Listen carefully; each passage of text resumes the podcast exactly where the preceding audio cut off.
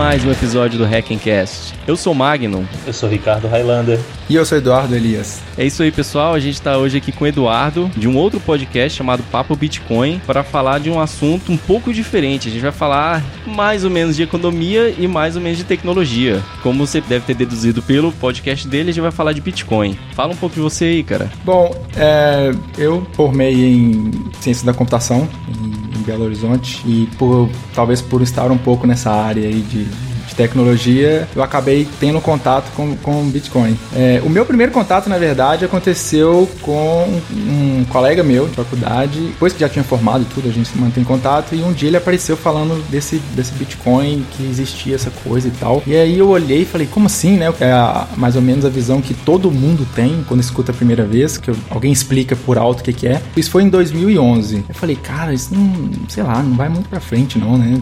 Tá, beleza, tá bom, não, parece parece estranho, né? Tal. E aí passou o tempo e aí ele apareceu de novo e o, preço começou a subir e tal, não sei o que. De vez em quando ele aparecia e me contava mais ou menos como é que tava. Até ano passado, lá pra outubro, meio de outubro, ele apareceu de novo com, olha, cara, tá, tá rolando isso, tal, não sei o que. Aí eu falei, cara, vou olhar isso aqui, vou ler e vou ver o que que é, como é que funciona. E aí foi quando eu li, a minha cabeça explodiu. Aí eu, eu, eu tava tão empolgado com o negócio que eu tive a necessidade de fazer um podcast só para poder falar do assunto, sabe? Tipo assim, cara, eu não tenho ninguém para conversar sobre isso, então eu vou, eu vou falar sozinho e vou publicar isso e quem quiser ouvir, ouve. Aí também eu falei assim, ah, meu, dei pro meu pai ouvir, dei pro irmão, o pessoal da família, ó, em vez de vocês pedirem pra explicar toda vez o que, que é, tá aqui, ó, escuta aí, e aí vocês. É, Uma boa solução. É, e aí vocês. Aí eu não preciso repetir a mesma coisa um milhão de vezes pra todo mundo, e qualquer dúvida que vocês tiverem, vocês me contam e tal. E aí foi, foi, foi que eu fiz. Fiz acho que uns 16 ou 17 episódios.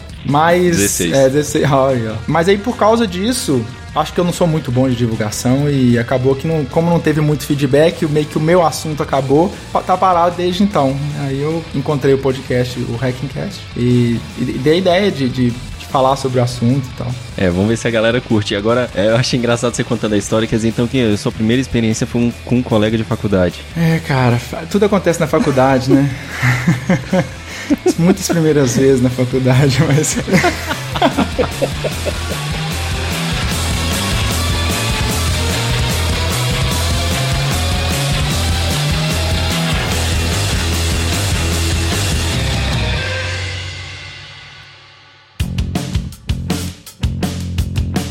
Você apostaria sua casa, dinheiro, carro e demais bens em algo virtual? Algo que começou como um simples token que era distribuído de graça entre amigos e que cresceu ao ponto de valer mais de 3 mil reais cada? Algo intangível que já passou por bolhas, ascendeu, declinou e mesmo não existindo fisicamente, hoje possui um valor de mercado de 5,5 bilhões de dólares. E se eu te dissesse que nem mesmo após 5 anos não sabemos de fato quem é o seu criador e se ele realmente existe? Você confiaria nela para transferir 150 milhões de dólares a custo zero? Como tanto dinheiro circula ao redor de algo tão incerto, simplesmente porque toda a sua fundação está sobre a ciência ciência mais exata do nosso mundo, a matemática. Sim, estamos falando de Bitcoin.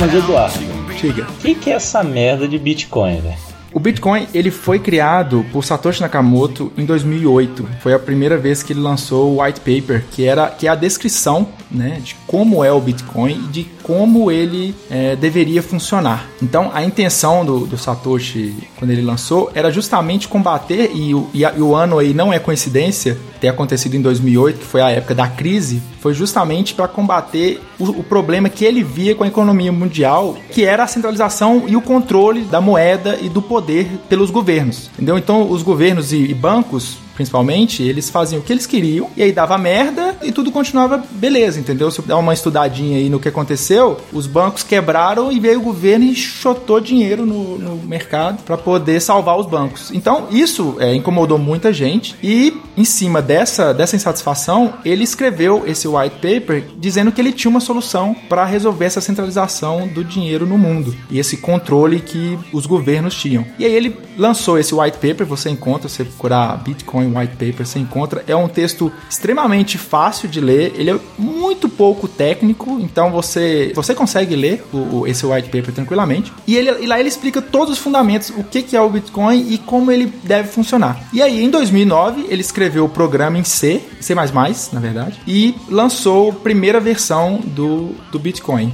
Né, do Bitcoin Core. E aí vem a pergunta, né? O que é o Bitcoin? Bitcoin, na verdade, é um protocolo em cima do qual você transaciona tokens que o pessoal gosta de chamar de moeda e que também tem o mesmo nome do protocolo, que é Bitcoin. Então o pessoal deu o nome do protocolo e da moeda ou do token do, é, deu o mesmo nome. Então isso confunde muita gente. Na verdade, está falando do protocolo ou da moeda? A gente vai ver mais para frente que tem diferença uma coisa da outra e, e faz sentido você diferenciar uma coisa da outra. O Bitcoin, então, ele é um protocolo no qual há uma troca de tokens, que tem o mesmo nome do protocolo, e essa troca de tokens é feita através um, um uso de chaves pública e privada, então é assim que é controlado, e todas as transações que são feitas são é, colocadas num registro público que é chamado de cadeia de blocos, ou em inglês blockchain. Ah, uma coisa que eu queria colocar como adendo aí é que existe muito pouca coisa em português sobre Bitcoin. Então eu leio e escuto tanta coisa em inglês que coisas que eu nem sei qual que seria o nome em português, tem coisas que eu traduzi livremente por, por, por mim mesmo, e tem coisas que eu só sei o nome em inglês. Então,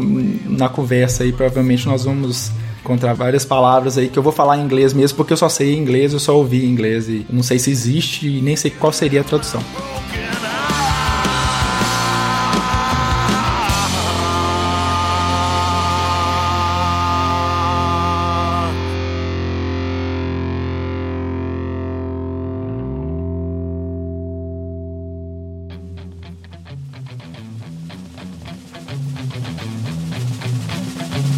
Mas essa cadeia de blocos é onde ficam todos os registros de todas as transações desses tokens ou desses bitcoins. E, e aí é o, é, o, é o ponto interessante do, do Bitcoin, é que essa cadeia de blocos ela tá em todos os lugares. Então o registro das transações ela é distribuída em todos os lugares. Quem conhece mais ou menos como funciona um repositório Git, ele é distribuído, então o repositório inteiro fica em todas as máquinas. Também esse registro de tudo que aconteceu nas transações de bitcoins, ele também fica distribuído em, em, em, vários locais. Seria correto também fazer uma correlação com o torrent? Uma correlação com o torrent na, na transmissão da transação. Então, quando você cria uma transação e envia, isso é distribuído via broadcast, entendeu? Vai para a rede inteira. Uhum. Todo mundo recebe e todo mundo armazena. Exatamente. Todo mundo recebe, todo mundo armazena, todo mundo fica ciente dessa transação. É como se esse blockchain fosse um, um arquivo que está num torrent e todo mundo sincroniza esse arquivo, entre aspas. Sim, sim, acho que você pode, você pode pensar mais ou menos dessa maneira. Aí existem umas regras, porque é, você sempre tem uma regra assim: você sempre olha para a cadeia de blocos que tiver maior, é, tem toda uma verificação hum. criptográfica dessa cadeia de blocos que a gente pode tratar um pouco mais para frente, dando um exemplo de, de, de, uma transação, de como é que funciona. Mas é, o, o Bitcoin basicamente é isso. Então é um protocolo onde você faz uma troca de tokens usando chave pública e privada e, essa transa e essas transações ficam guardadas guardadas dentro dessa, desse registro público e esse registro público é distribuído por máquinas no mundo inteiro e você não tem controle nenhum. Então, uma coisa que o pessoal acha que é novo no Bitcoin é o fato dele ser digital. Ah, o Bitcoin é digital, não tem, você não consegue tocar nele porque você não consegue mesmo, ele é apenas uma representação. Ah, o Bitcoin é digital, então isso é uma novidade.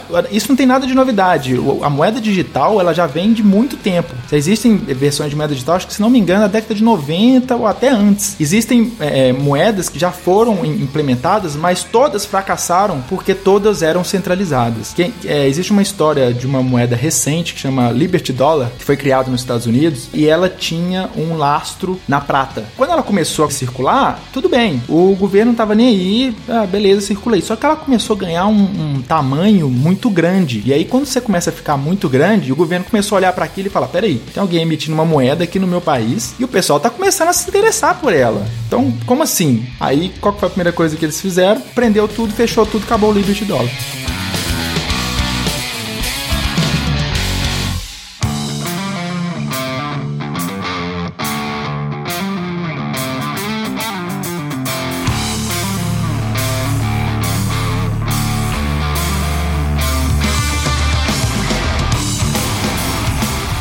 Tudo digital pode ser copiado com perfeição não tem como você me impedir de enviar o mesmo que eu enviei para você e pro Ricardo. Então eu poderia enviar o mesmo token para milhões de pessoas, entendeu? Uhum. E o que o Bitcoin veio resolver foi essa que eles chamam de, de double spending. Aí lá vem uma expressão em inglês que eu achei difícil de traduzir, mas que seria você gastar a mesma coisa duas vezes ou mais de uma vez. Você gasta a mesma coisa. Um exemplo bom é de fotografia. Você pode enviar a mesma cópia de fotografia e a Jennifer Lawrence, coitada, sabe muito bem disso.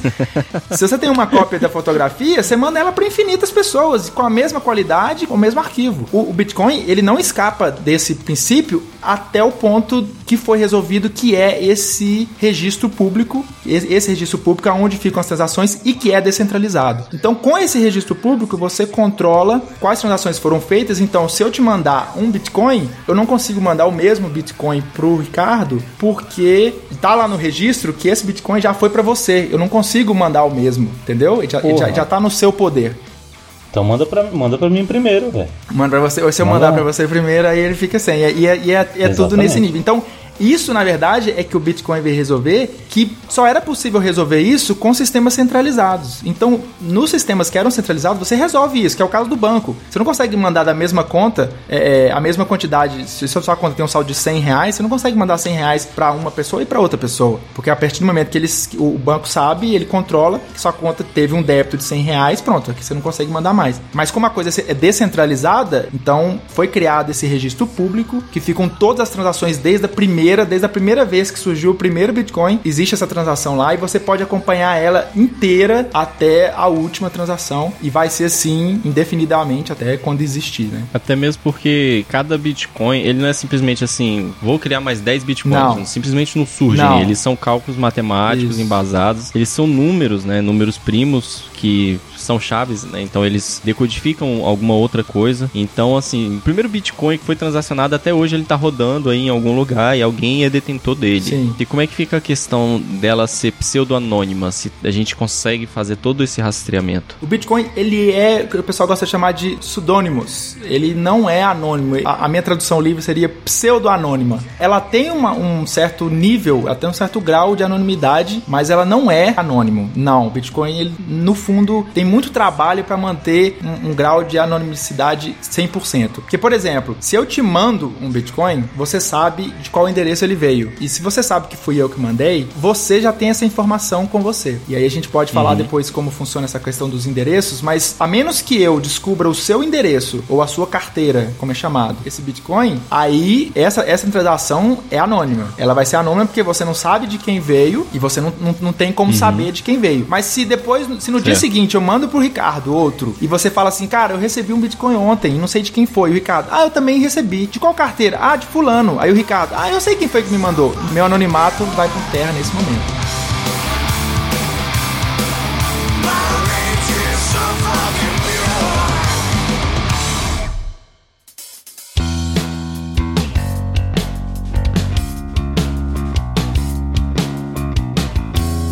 Ah, é. Quem é o, o Fujiro aí? Esse é outro ponto interessante do Bitcoin. O Satoshi Nakamoto, ele é um pseudônimo. Então, ninguém sabe quem é. Pode ser uma pessoa, um grupo de pessoas, ninguém sabe. Ninguém sabe idade, ninguém sabe coisa nenhuma. A última vez que você ouviu falar dele foi, se não me engano, em 2000, 2012 acho que foi 2011 ou 2012, quando um dos desenvolvedores cores do, do Bitcoin, que hoje é, os desenvolvedores core é, é, são conhecidos, uma, uma, coisa importante falar que o Bitcoin ele é open source, o código foi liberado e tal. Ele, é, está na licença, acho que é MIT. E ele é open source, está no GitHub e tudo. E existe o, o pessoal que é, são os desenvolvedores cores, que são pessoas que é, se aproximaram do, do, Satoshi Nakamoto na época que ele começou a lançar as primeiras versões. E na, naquele esquema de, de, hierarquia, de cadeia de confiança, eles entraram no, no, na, no time core. E um dos caras que até pouco tempo era o lead developer lá, o cara que liderava o desenvolvimento do Bitcoin, ele entrava em contato com, com o Satoshi através de e-mail, etc. E aí, é, quando o Bitcoin começou a ganhar um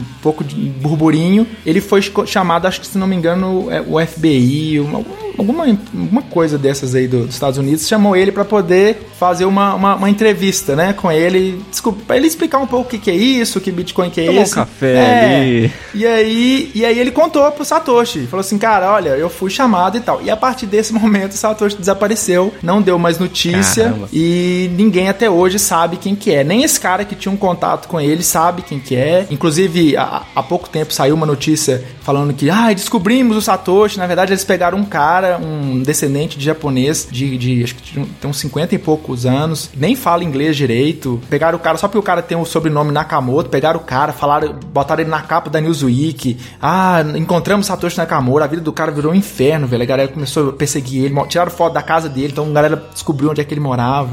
E era, era óbvio para quem conhece, para quem já viu as, as coisas que o Satoshi escreveu, que não, que não era esse cara, entendeu? Esse cara, ele, ele tem um domínio básico de inglês, ele não teria como escrever as coisas que ele escrevia. O pessoal fala que o jeito que o Satoshi escrevia era, era puxado um pouco pro britânico, então o pessoal acha que ele era britânico.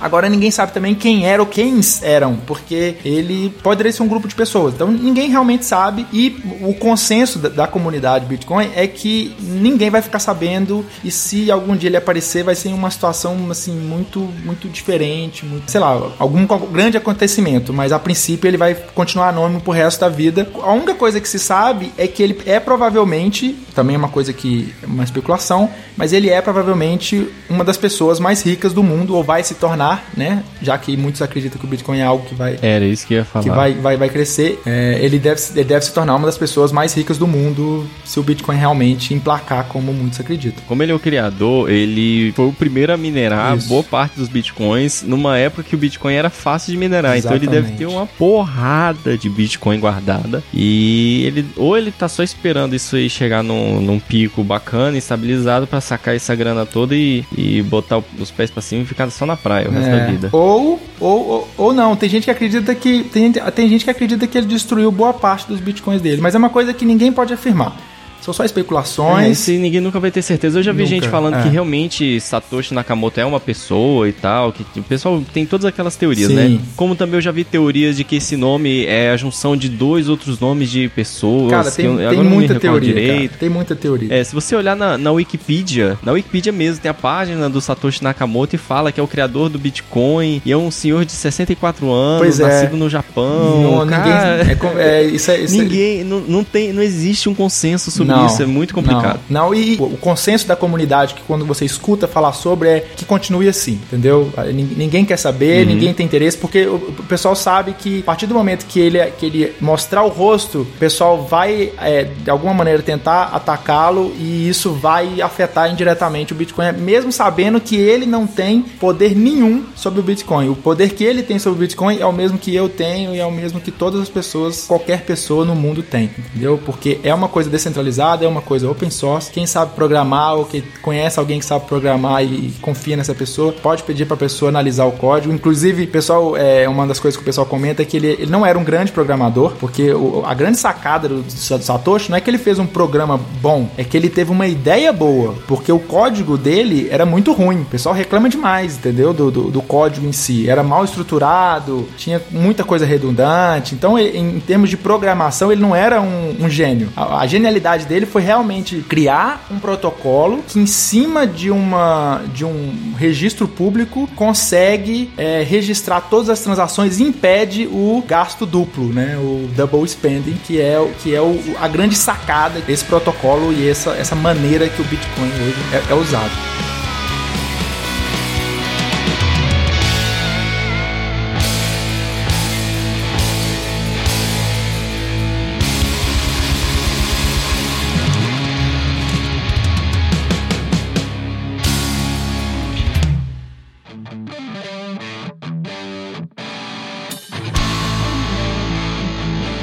Quando as pessoas ouvem falar de Bitcoin, uma das primeiras coisas que elas pensam é: ah, isso aí é um, é um esquema, é um esquema, é aquele esquema de pirâmide, é, é telex free, entendeu? Você chega para mim, fala que eu tenho que comprar um monte de negócio, te dá dinheiro, e ele não, não tem nada disso, entendeu? Porque apesar das pessoas ficarem sabendo como é o Bitcoin, porque o preço dele começa a subir, né? Aí todo mundo começa, olha, subiu não sei quantos por cento num dia só e tal. A, a ideia dele não tem nada a ver com atrair mais pessoas, entendeu? A ideia dele é facilitar a, a transferência de riqueza entre pessoas sem intermediários. Esse aqui é o grande ponto do, do, do Bitcoin e é o, de toda, toda a ideia por trás do Bitcoin. Então, muitas coisas que, o, que as pessoas acabam acusando ele de ser. Esquema de pirâmide. Então, né, você tem que chamar mais pessoas para que todo mundo ganhe. E quanto mais pessoas embaixo de você. Ou seja, não tem nada a ver com esquema de pirâmide, porque o fato de você comprar um Bitcoin de mim ou eu te dar um Bitcoin não, não, não te dá rendimento em cima de mim, nem nada disso. Então, isso não, não tem nada a ver com esquema de pirâmide. Não, então, não parece com o Telex Free, não tem nada a ver. É,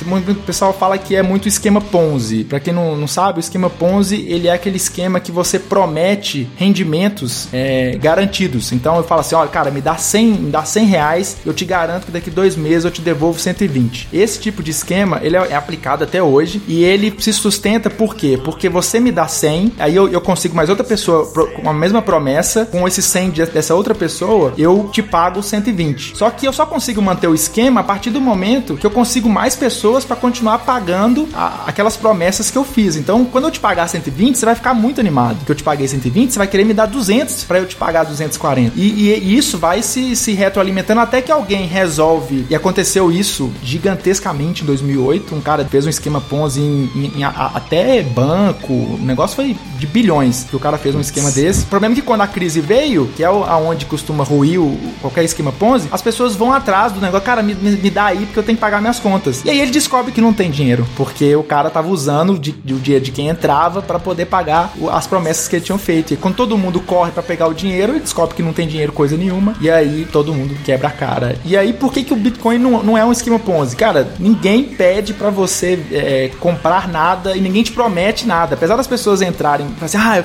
cara, compra lá que vai subir 20%. Cara, é oferta e demanda, entendeu? Se você entrar e subir 20% e você vender, tá, você tem 20% de lucro, mas se cair, o problema é seu. Ninguém garante coisa nenhuma, entendeu? Ah, o pessoal fala, ah, mas se acabar amanhã? Pô, se acabar amanhã, sinto muito. Só que eu acredito que não vai acabar, porque eu acredito na toda a tecnologia e, e etc, tudo que envolve. Mas pode acabar amanhã? Pode. Não, não tem como você simplesmente afirmar, ah, não, é, é eterno, é, é, é 100% seguro, né, na internet, ainda mais na internet descentralizada, você não pode é, garantir nada, né? Nada é 100%. Eduardo, você falou desse esquema Ponzi aí, você colocou de um jeito e realmente, quando a gente analisa a questão, esse esquema Ponzi é uma coisa maligna, uma coisa evil, assim, é. só vai dar merda, né? Só que se a gente parar para analisar bem, isso aí é o que os bancos fazem. É, indiretamente é. Só, só que eles têm um, só que eles têm um aval, né? Eles têm um aval. Exatamente. Eles têm, eles têm um aval do governo para fazer, porque realmente é, é, Se todo mundo chegar e falar, vamos, vamos sacar vamos, todo mundo o dinheiro exatamente. lá, não, esse dinheiro não existe, cara. E, e uma, uma, coisa interessante que o Magno falou no início, que essa coisa tem um pouco de, de economia, quando você começa a estudar o Bitcoin e começa a ver como que ele funciona, você começa a questionar como que a gente, como que o nosso sistema funciona, e você começa a ler um pouco sobre como que funciona, você fala, pô, mas peraí, de onde que o banco tira o dinheiro para emprestar? E aí você começa a ver essas coisas e começa a descobrir como que a coisa funciona, você fala, cara, não tem como, uma hora vai, vai dar uma merda, cara, sabe? Uma hora não vai dar tudo errado. É, você começa a questionar o, como, é, como é que as coisas funcionam. E aí você, aí você fala assim, cara, uma hora vai, vai dar um problema, sabe? Porque é, é aquela ideia que todo mundo, que as pessoas já, já meio que já sabem, né? Se todo mundo for no banco a buscar o dinheiro que depositou, o banco vai quebrar, porque o banco não tem todo o dinheiro. E, e tem gente que fala assim, ah, mas é porque o dinheiro tá no Banco Central. Não, o dinheiro, é, é só você, você pesquisar quanto dinheiro de moeda física tem impresso, quanto dinheiro tem em circulação. É muito mais. Por quê? Porque hoje em dia eu recebo o meu salário e eu pago o cartão de crédito ou eu pago, sei lá, a TV a cabo, o dinheiro nem vira papel. O cartão de crédito já é do banco, já paga ali mesmo, o dinheiro não vira papel a hora nenhuma. Então tem muito mais dinheiro virtual, e nesse ponto não é digital, é virtual circulando, do que dinheiro de papel de verdade. E aí, e aí, aí você fica imaginando, peraí, então tem alguma coisa errada. E aí é nesse momento que você fala, que, que você começa a olhar pro Bitcoin de uma maneira diferente. Entendeu? Quando você entende a,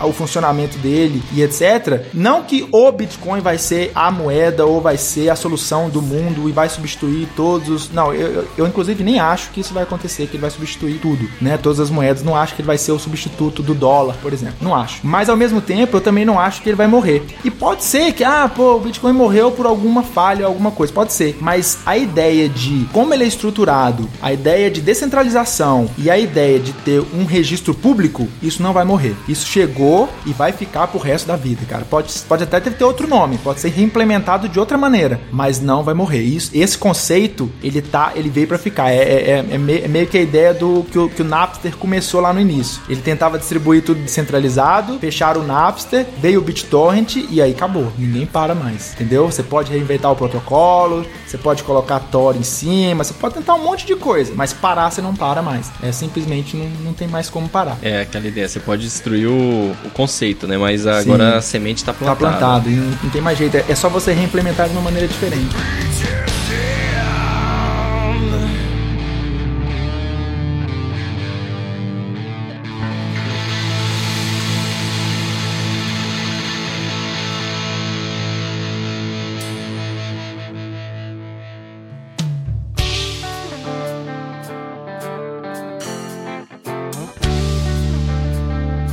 E aí, uma outra coisa que as pessoas costumam falar que ele é um, o efeito tulipa. Aí uma, uma história rapidinha, quem, quer, quem quiser tem, tem na internet, no, no, Wikipedia, explicando o que, que é o efeito tulipa.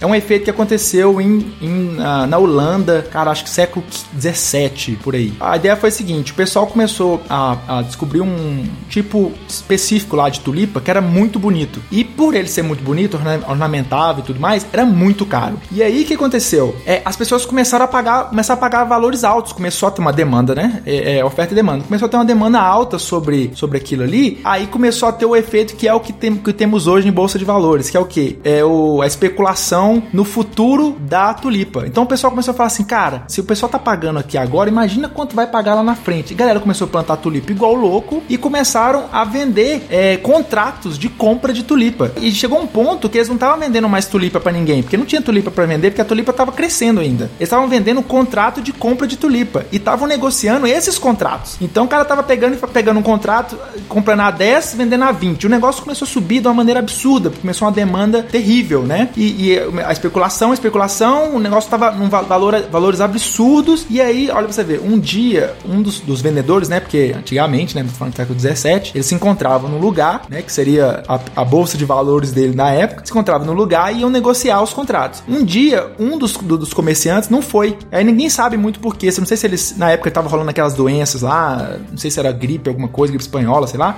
E um, um dos caras não foram. Quando os caras não foram, quem foi falou assim: peraí, isso aqui não vale nada. Se o cara não compra de mim, o que, que, eu vou fazer com isso aqui? Isso aqui é papel, eu não quero tulipa. O que, que, eu vou fazer com isso aqui? Não, eu vou vender. E aí começaram a vender e o negócio teve um crash pesadíssimo no dia, entendeu? Quebrou, quebrou, tipo, acabou tudo. E aí, quando as tulipas realmente, finalmente nasceram, tinha tulipa para dar e vender e ninguém já não, já não valia mais nada. Então as pessoas pensam que, que o Bitcoin é um pouco isso, porque acontece um pouco disso, né? Tipo assim, todo mundo quer o Bitcoin, nossa, eu quero porque ele vai, vai, vai valorizar valorizar, apostando, né, especulando no futuro. Ele vai valorizar. Aí todo mundo começa a comprar, comprar, comprar, comprar o dinheiro. Ele começa a subir, subir, subir, subir, subir, subir. E aí uma hora alguém percebe que não vale nada e começa a vender. E aí é, é, é nesse ponto. O, a questão é que, diferentemente da tulipa, quem compra e vende Bitcoin, tirando as, os especuladores, são pessoas que realmente querem transacionar a moeda, entendeu? É alguém que realmente quer comprar um, um telefone, quer comprar alguma coisa, ou quer pagar uma cerveja, e nós podemos conversar isso mais pra frente, que é possível fazer fazer isso hoje. O cara quer pagar uma cerveja um amigo, o cara quer comprar alguma coisa, ele quer transferir valores de um lugar para o outro. E então ele não, ele não tem, não tem, não, não bate com, a,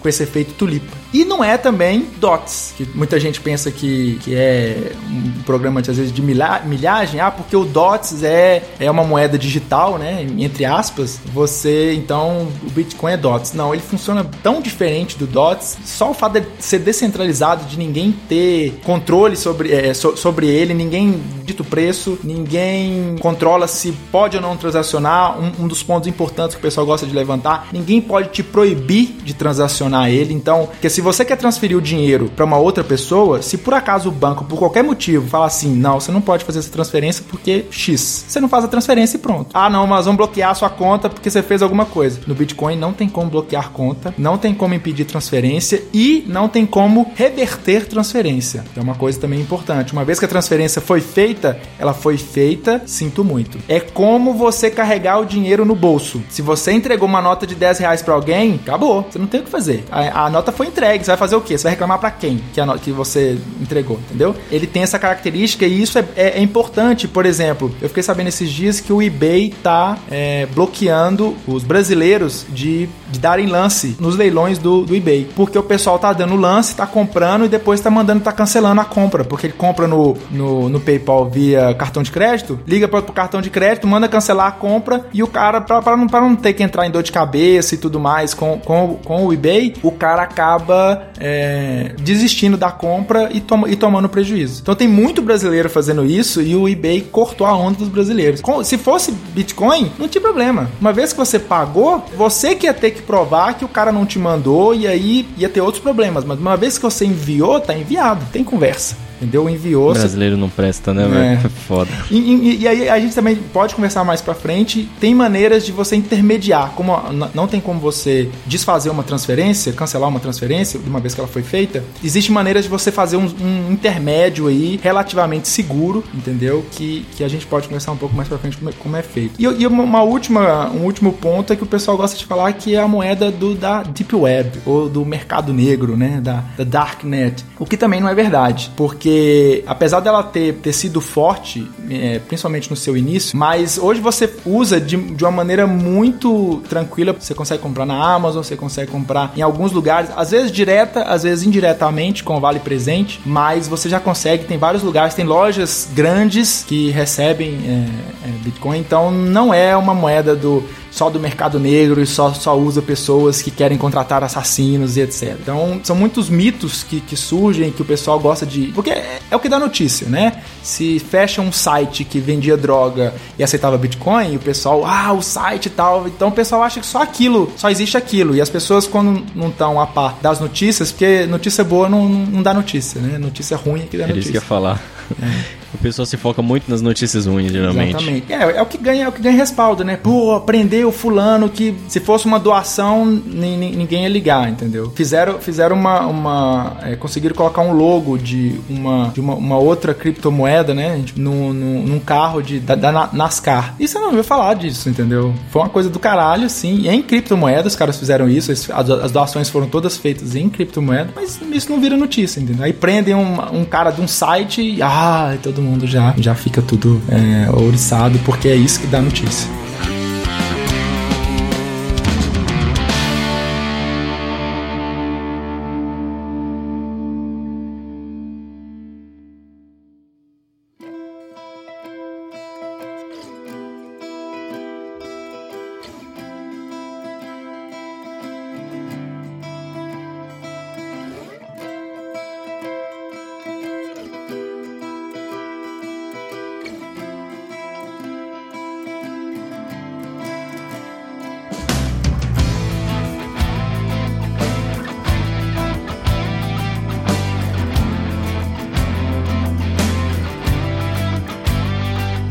Uma dúvida aqui, Eduardo. É, quando vocês estavam falando lá do, do, do criador lá, do, do, do Phil Itachi lá, é... Você falou que existe uma, uma probabilidade grande dele ter destruído os bitcoins, os eventuais bitcoins dele. Sim, não é uma probabilidade grande, tá? É uma das especulações. Entendi. Mas isso significa que você pode. Existe essa possibilidade, então. O Bitcoin você pode destruir ele. Pode. É, só você perder a. É. Entre aspas, a chave a privada. A chave privada, é. Ah, Ou você mandar legal. ela para um endereço inválido também. É possível também fazer isso. Ah, é? é. Tem como mandar para dev barra nu? É, como se fosse, é. Você manda para um endereço endereço inválido. Eu lembro de um caso, de um caso do cara lá que, que jogou HD fora, que tava com um é, monte de. É, no, no, o caso é um pouco diferente, mas aconteceu cara, isso. O cara perdeu. É foda. O cara perdeu mais de 7 mil, mais de 7.500 bitcoins. Hoje em dia isso seria mais ou menos quanto? Só pra gente ter uma ideia. Ah, hoje em dia, o que? Uns 2 milhões, né? Na época eram, eram quase 8 milhões. Hoje acho que estão. Ah, porra, velho. Hoje estão. De, de dólares? De dólares.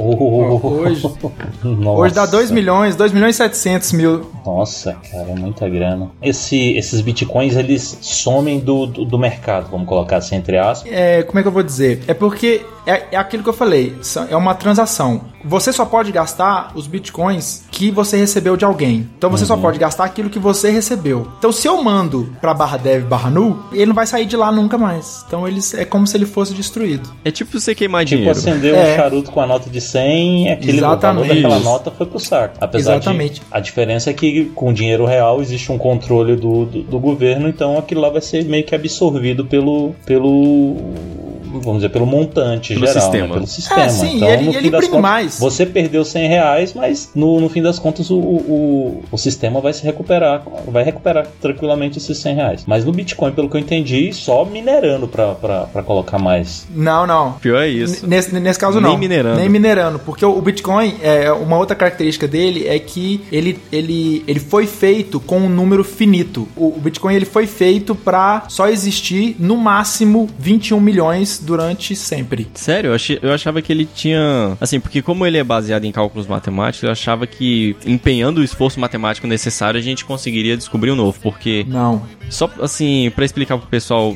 Me corrija se eu estiver errado, mas pelo que eu estudei e entendi do Bitcoin, ele é baseado em, em- em números primos, né? Então você vai calculando números primos específicos que são chaves válidas. Você valida os números antes de, de simplesmente, ah, eu achei mais um número primo e, e pronto, tem mais Bitcoin. Não, ele tem que obedecer uma série de regras Sim. do algoritmo pra garantir que é uma chave válida dentro do contexto do Bitcoin. O, o o algoritmo ele é, ele é até simples, ele é mais ou menos assim. Você tem que achar a chave X. E a chave X que você tem que achar, ela tem que ser um hash cujo os primeiros cinco números são zero. Então, valendo.